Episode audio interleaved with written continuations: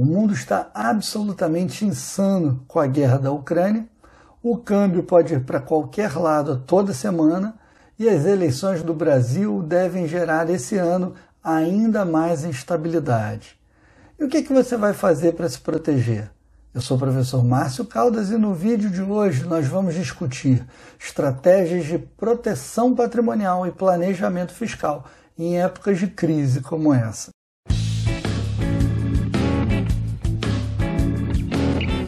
Antes do nosso papo, se você se interessa por esse tipo de conteúdo, considere se inscrever no nosso canal, acionar o sino para receber as notificações e gostando desse vídeo, deixa o seu like. Com tantas incertezas no mundo, não dá para prever o que, que vai acontecer, mas você também não pode ficar de braços cruzados. A guerra pode trazer efeitos cambiais importantes e comprometer a produção mundial, gerando aumento de preços. O novo presidente brasileiro pode levar à frente um aumento tributário, por exemplo, tributando os dividendos. Então, nós precisamos proteger o nosso capital com reservas em moedas fortes, preferencialmente longe do Brasil.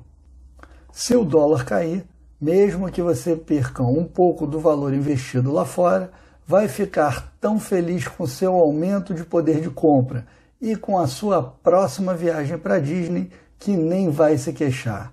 Agora, se ele voltar a disparar no final do ano, você vai estar protegido e ganhando com a cotação. E o que fazer?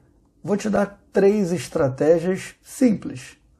Primeiro, você pode abrir uma conta em uma corretora americana e investir em ações americanas.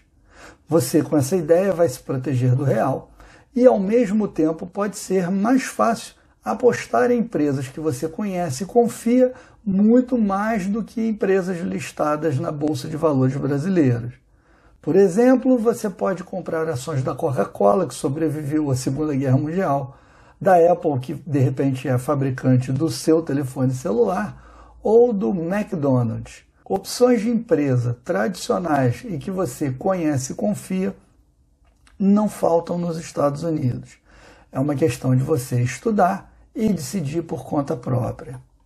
A segunda estratégia é você abrir uma conta em uma exchange e comprar criptoativos.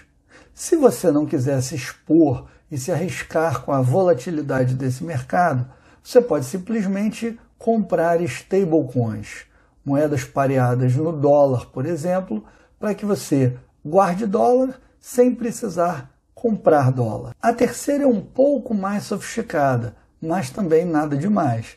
Você vai registrar uma offshore e vai fazer tudo o que eu te falei nas duas outras estratégias através dessa offshore, ou seja, através de uma empresa lá fora, protegendo ainda mais a sua pessoa física. Ah, mas ah, mas isso da offshore é difícil e muito caro? Não.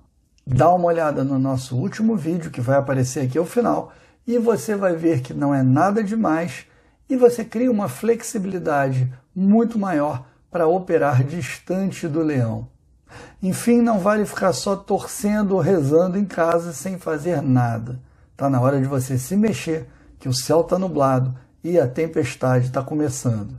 Eu te espero no nosso próximo vídeo. Um grande abraço.